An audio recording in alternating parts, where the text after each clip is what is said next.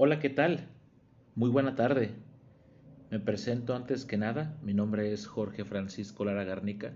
Sé de antemano que en nuestro episodio pasado tuve la oportunidad de hablarte un poco de lo que Dios ha puesto en mi corazón. Sin embargo, también sé que tuve la gran y enorme grosería de no presentarme muy previamente.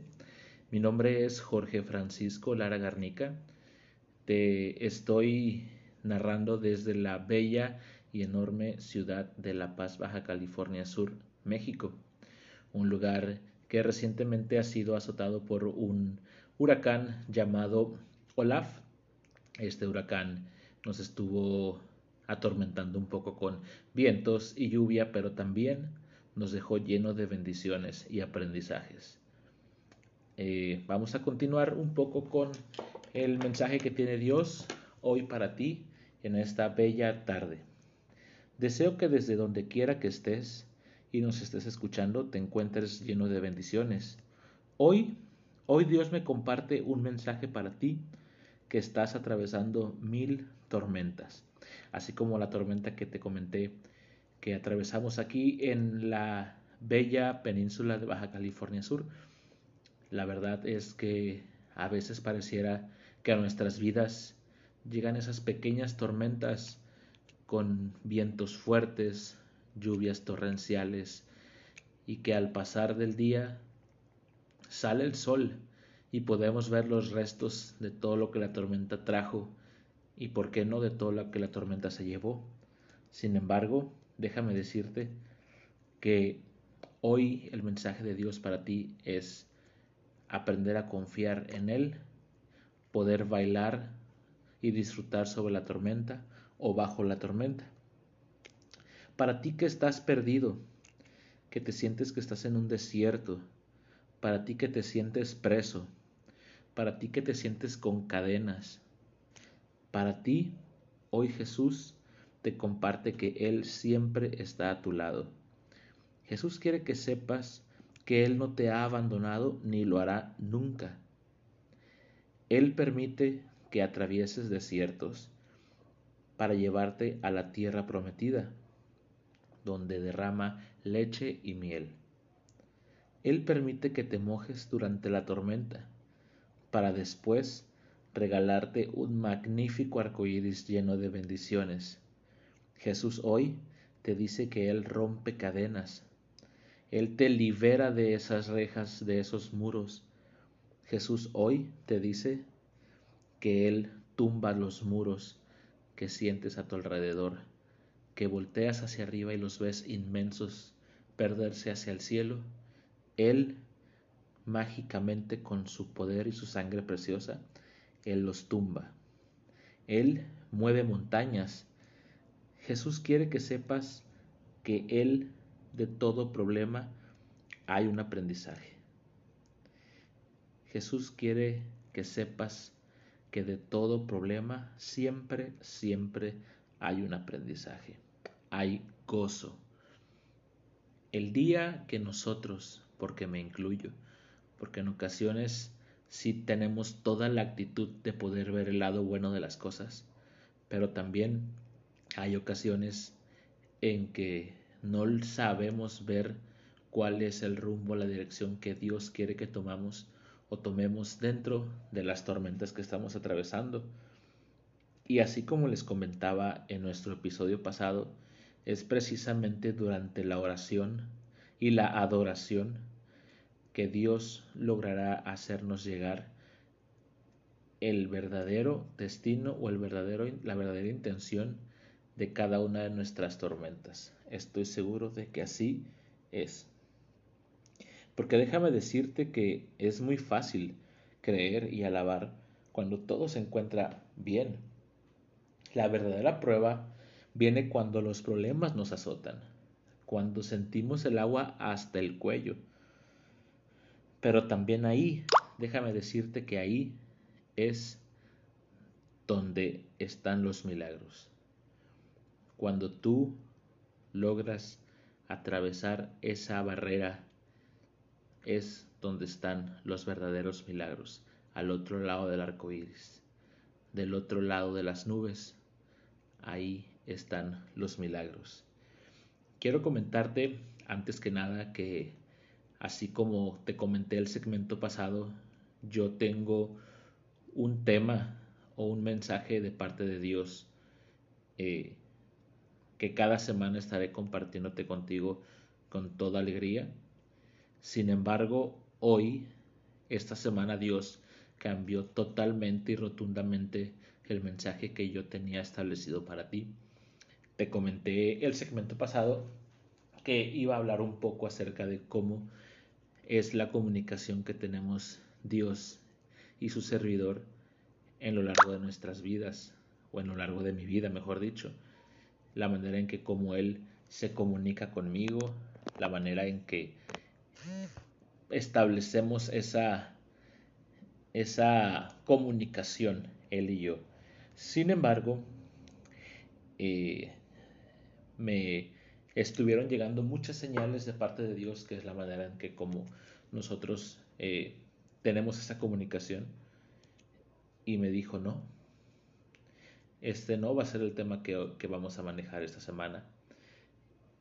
Y realmente el tema que vamos a mencionar o hacer mención esta, este, este segmento, esta ocasión, es un tema un tanto delicado y, y estoy seguro que a muchas personas les causa ruido, eh, les causa temor, inclusive porque no les puede causar un poco de molestia hacia la palabra de Dios, hacia la realidad. Pero es precisamente eso lo que es, es una realidad, porque nosotros a veces queremos tener todos los privilegios, pero no estamos dispuestos a pagar el precio que hay que pagar. Y no porque haya que pagarlo, sino porque son las cosas que Dios nos pide hacer, no para Él, porque Dios no necesita nada, Dios lo tiene todo, Dios es el creador de todo, Él no necesita realmente nada, sino son cosas que nosotros que tenemos que hacer para abrir las ventanas del cielo y que desciendan los milagros hacia nosotros. Sí, así es, mi estimado o mis estimados probablemente ustedes ya sepan de hacia dónde voy y quiero hablarte el día de hoy acerca de el diezmo, ofrendas, generosidades hacia Dios. Es un tema que siempre causa molestia o que siempre causa incomodidad, creo yo que sería la palabra correcta, incomodidad. Sin embargo, déjame decirte que yo, yo fui una de las personas que estaba precisamente en ese lugar de todas las personas que se causan, que les causa incomodidad este tema, porque yo era de esas personas que decía, porque tengo que darle mi dinero a otro ser humano que está a cargo de una congregación o de una iglesia dependiendo la iglesia, digo, la, religión que tú profeses. Eh, e, e, este era mi, mi dilema, ¿no? Porque yo tengo que apartar un dinero para, para, para un representante que es un ser humano igual que yo, que es un pecador igual que yo. ¿Por qué? ¿Por qué tengo que dar mi dinero a esa persona? Y hubo una persona que me retó, que realmente me retó y me dijo, no es tanto el favor o lo que tú vayas a hacer por esa persona dando tu, tu diezmo, tu generosidad o tu ofrenda, porque en realidad no es un dinero que vaya predestinado hacia esa persona. Es un dinero que, que Dios establece que sea para la iglesia, que sea para mantener muchas cosas que a lo mejor nosotros no estamos eh, de cierta manera pensando todo el tiempo, porque obviamente, como les comento hace rato, Dios no requiere nada. Dios no necesita que tú de tu dinero porque Él no vive terrenalmente como nosotros. realmente es un dinero establecido o es un, una aportación establecida para que la iglesia, hablando estructuralmente, hablando eh, arquitectónicamente, por así decirlo, no sé si esa sea la palabra correcta, pero hablando de, del edificio como tal, ¿no? Para que pueda mantenerse. Obviamente hay muchos servicios que tienen que pagar, luz, agua. En el caso de que no sea un lugar propio, renta y demás servicios, ¿no? Obviamente tienen que, que ser un lugar apto para que la presencia de Dios esté ahí, descienda y podamos convivir nosotros como comunión, como comunidad, como eh, iglesia, en un lugar lindo, limpio, que sea digno de Dios, que sea digno de, que pueda descender su, su presencia.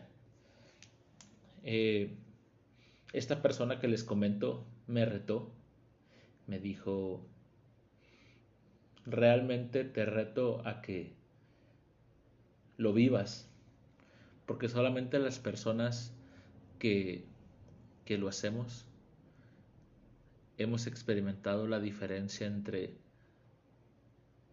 estar dentro de o estar fuera de. Fueron momentos eh, donde dije, va, acepto el reto, aceptó realmente el reto y, empecé a cambiar la administración de mi economía, apartando siempre lo predestinado para mi diezmo, ofrenda o generosidad. Y créanme realmente que desde ese momento Dios no ha soltado la bendición hacia mi hogar hacia mi alacena, hacia mi finanza, hacia mi economía. Cuando lo empecé a hacer tenía un trabajo eh, que mantenía hasta cierto punto mi economía bien, normal, por así decirlo. Eh, meses después de que yo tomé el reto de, de, predestinar esa parte de mi sueldo para Dios, se vino una crisis económica eh, personal, me quedé sin empleo. Fue, fue un tiempo donde yo experimenté una crisis brutal. Fue una crisis brutal donde lo sentía perder todo. Perdí a la persona que sentimentalmente estaba conmigo en ese momento. Perdí mi empleo, perdí amistades, o al menos las que creí que eran amistades. Pero ¿saben quién me quedó? ¿Saben quién realmente quedó ahí? El amor de Dios. Él nunca me soltó. Él nunca me dejó. Siempre estuvo ahí sosteniéndome bajo el cobijo de su mano. Y a veces parecían cosas mágicas y parecían cosas fuera de realidad. ¿Por qué? Porque realmente esas son las cosas que Dios nos hace experimentar. Había ocasiones en las que yo no tenía ni un peso con las cuales mantener a... Yo tengo un hijo, eh, actualmente pues ya está mayorcito, pero en ese entonces era un bebé, un niño muy pequeño, y no tenía siquiera un solo peso para poder sacar adelante eh, la economía, eh, los gastos de la casa a mi hijo. Pero Dios siempre estuvo ahí. Dios sabía que yo era fiel, yo me había convertido fielmente a su promesa y Él nunca me dejó. Siempre había un trabajo que saliera, un pedido que, que, tuviera yo. Eh, tal vez no les he compartido mucho acerca de mí. Yo para nada soy eh, un comunicólogo profesional, tal vez por eso mis contenidos no sean de lo más profesional que ustedes pudieran escuchar. Sin embargo, créanme que disfruto mucho hablarles un poco de lo que Dios ha cambiado en mi vida y que puedan tomarlo como una promesa para ustedes. Yo soy licenciado en gastronomía. Eh, he desempeñado mi carrera en diferentes rubros de trabajo, hotelería, restaurante, banquetes, banquetas, porque también he trabajado en banquetas eh, y actualmente soy un chef de yates privados. La verdad que después en otro segmento con mucho gusto les comentaré la bendición que es trabajar así. Eh, entonces, Dios siempre me mandaba trabajo cuando más lo necesitaba. Aparecía un pedido de, de, algún banquete, algún pedido, no sé, de botanas. Siempre salía algo que Dios me respaldaba para tener dinero. Me encontraba dinero. Eran, eran cosas tan mágicas y que espero que, así como hacen vibrar mi corazón y erizar mi piel, también pueda transmitir a través de mi voz lo mágico que fue que Dios me resguardara y me acurrucara en sus manos cuando más débil y cuando más vulnerable fui. Es triste que tengamos que pasar cosas así para recurrir a Dios y para entregarle nuestra vida totalmente a Dios. Pero a veces es necesario, a veces es necesario que se sacuda nuestra vida, que se sacuda nuestra estabilidad para encontrar realmente el legado y el camino que Dios estableció para nosotros. Han sido muchas las cosas que Dios ha hecho en mi vida. Han sido muchas las maneras en que Dios se ha establecido y se ha comunicado conmigo de cierta manera. Hay, cosas que, que Dios hace a veces y uno no entiende, uno no sabe por qué ocurren como les comento, el tema de hoy era la manera en que Dios y yo nos comunicamos.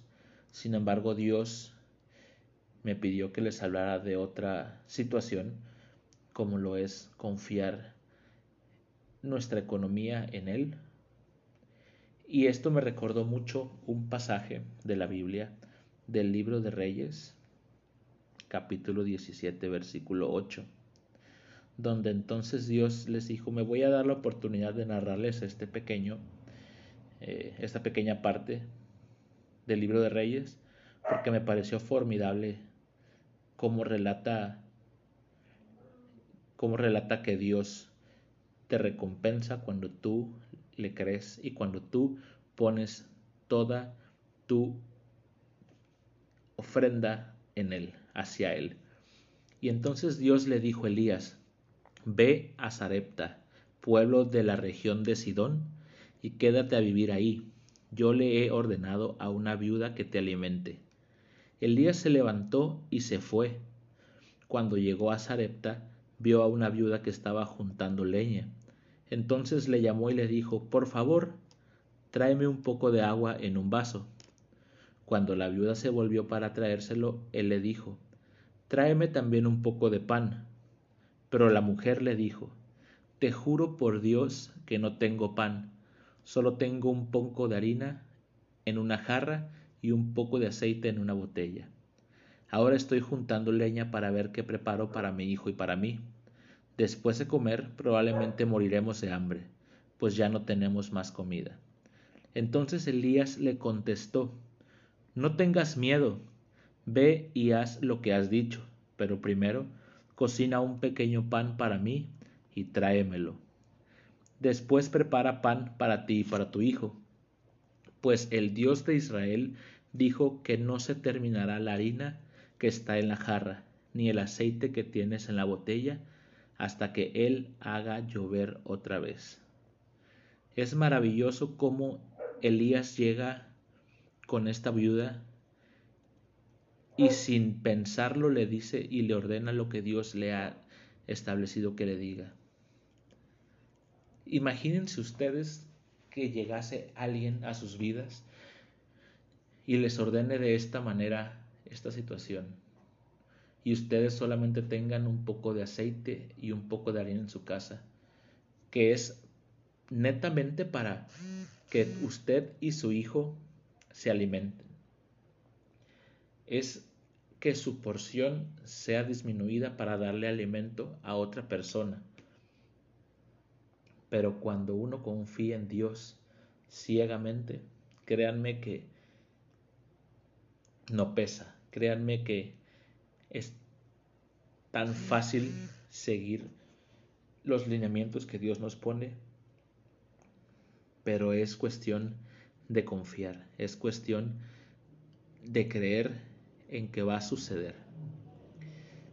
Voy a continuar con este pequeño párrafo, no voy a alargarme demasiado para que este podcast no sea tan tedioso.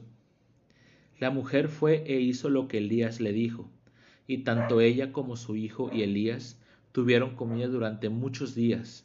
Ni la harina de la jarra, ni el aceite de la botella se acabaron. Así se cumplió lo que Dios había dicho por medio de Elías. Es, es mágico, es realmente sorprendente cómo Dios cumple sus promesas. La mujer no tenía por qué darle de beber, la mujer no tenía por qué apartar pan para él, pero creyó, creyó en la palabra de Dios, creyó en la palabra de Elías que venía portando un mensaje de Dios para ella, diciéndole que no iban a dejar de tener de comer hasta que volviese a llover. Supongo que debió haber sido muy difícil para Elías como para muchos otros mensajeros que Dios ha tenido a lo largo de la historia, ir y darle este mensaje a la viuda. Imagínense ustedes también qué difícil para Elías llegar y pedirle algo a una persona que sabe que no tiene nada. Realmente es o debió haber sido tan difícil porque bien pudo haberle rechazado, bien pudo haberle negado lo que le solicitó. Sin embargo, el propósito de Dios era bendecir tanto a Elías como a esta viuda. Y realmente, realmente cuando no se tiene nada, o cuando se tiene tan poco, y lo entregas todo, es cuando eres realmente bendecido para Dios. Por eso, queridos oyentes, créanme cuando les digo que la bendición y las bendiciones de Dios, cuando le entregas todo lo que tienes, el 101%, son enormemente recompensadas por la gracia de Dios. Les compartí un poco del milagro que hizo Dios en la vida de esta viuda y les he compartido también un poco lo que hizo Dios en mi vida. Para nada soy eh, esa viuda, pero mi situación era muy similar a lo que ella vivió. Yo también tenía que guardar y buscar comida para mi hijo, porque éramos él y yo. Esa viuda tenía comida para él y para su hijo. Sin embargo, llegó Elías y solicitó comida y solicitó bebida para él. En mi caso no llegó ningún Elías, pero sí estuvo Dios bendiciéndome tal y como lo hizo con esta viuda. En mi alacena nunca faltó la comida, en mi cartera nunca faltó dinero y en mi hogar nunca ha faltado amor y la bendición de Dios. Yo los reto, así como una vez me retaron a mí, yo los reto a que pongan a prueba a Dios y créanme que se llevarán la mejor maravilla de su vida. Créanme que su vida dará un giro de 180 grados y créanme que empezará la mejor versión de su vida. Les mando un gran abrazo y bendiciones hasta donde quiera que se encuentren. Es para mí siempre un placer y una bendición estar aquí narrando esto para ustedes. Y aunque el podcast de hoy fue enormemente más largo que el pasado, créanme que es para mí todo un deleite compartir las bendiciones y los milagros que Dios ha hecho en mi vida. Dios les bendiga. Dios les bendice siempre.